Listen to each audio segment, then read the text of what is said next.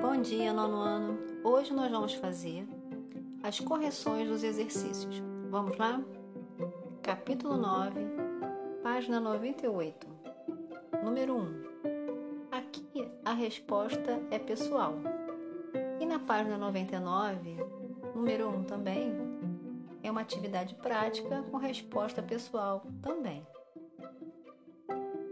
Agora nós vamos corrigir os exercícios que eu passei à parte do capítulo 9, do 1 ao 7. Número 1. Descreva como surgiu o balé clássico. O balé clássico surgiu na corte italiana no fim do século XV. Nessa época, as festas das famílias italianas reais, como as comemorações de casamentos, entre outras celebrações, contavam com espetáculos de mímica, de música, de poesia e de dança. Número 2. Fale um pouco sobre o balé O Lago dos Cisnes e como ele é formado.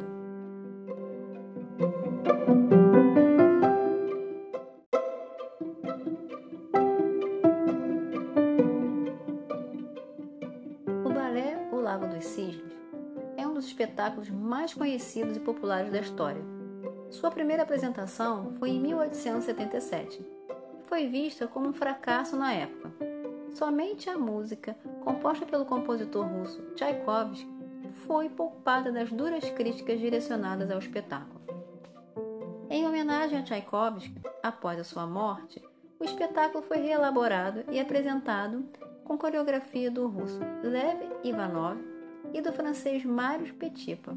Dessa vez, obteve sucesso de crítica e público. O balé é formado por um conjunto de movimentos e códigos estabelecidos. Esses movimentos e códigos, mesmo podendo ser combinados de formas diversas, sempre permanecem inalterados. Número 3. Quais são as características da dança moderna?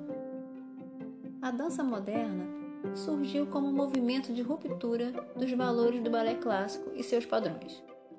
Desejava se aproximar da vida das pessoas e da natureza. Visava estabelecer relações entre as pessoas e seus próprios corpos, suas energias vitais, seus impulsos criativos e expressivos. Para os precursores da dança moderna, o corpo deveria ser visto como um todo, sem separação do espírito e dos sentimentos.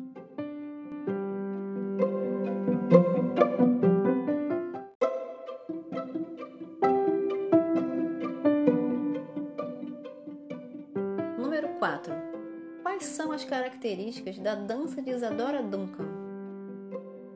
Isadora Duncan foi uma das pioneiras na corrente artística da dança moderna. Ela buscava inspiração na natureza e incorporou movimentos espontâneos à dança, valorizando a expressividade dos sentimentos e das emoções. Sua dança era composta de movimentos leves e mais livres e espontâneos do que aqueles vistos no balé clássico.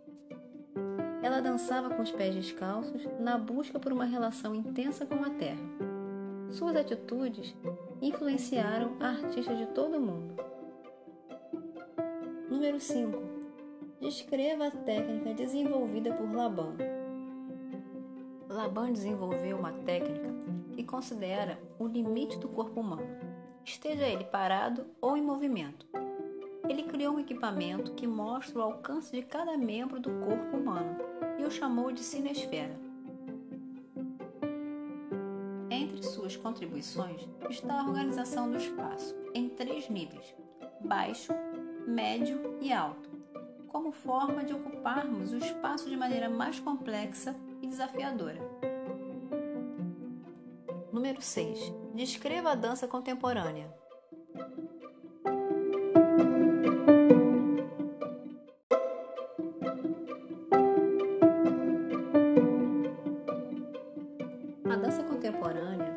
É um tipo de manifestação artística do nosso tempo, com base em temas que afetam a vida das pessoas. A dança contemporânea não acontece por meio da execução de um único conjunto de códigos. Ela utiliza diferentes procedimentos que visam a consciência do próprio corpo. A formação dos dançarinos da dança contemporânea acontece por meio de procedimentos de improvisação e de exploração dos movimentos que buscam uma sensação refinada dos ossos, dos músculos, dos órgãos e o reconhecimento de diferentes sistemas corporais. Número 7. Como eram as composições de Pina Bausch? Sua dança expressava a subjetividade humana e o modo como as pessoas extravasam seus sentimentos. Suas composições tinham como referência as expressões pessoais dos dançarinos que compunham sua companhia de dança, e eles participavam ativamente das criações.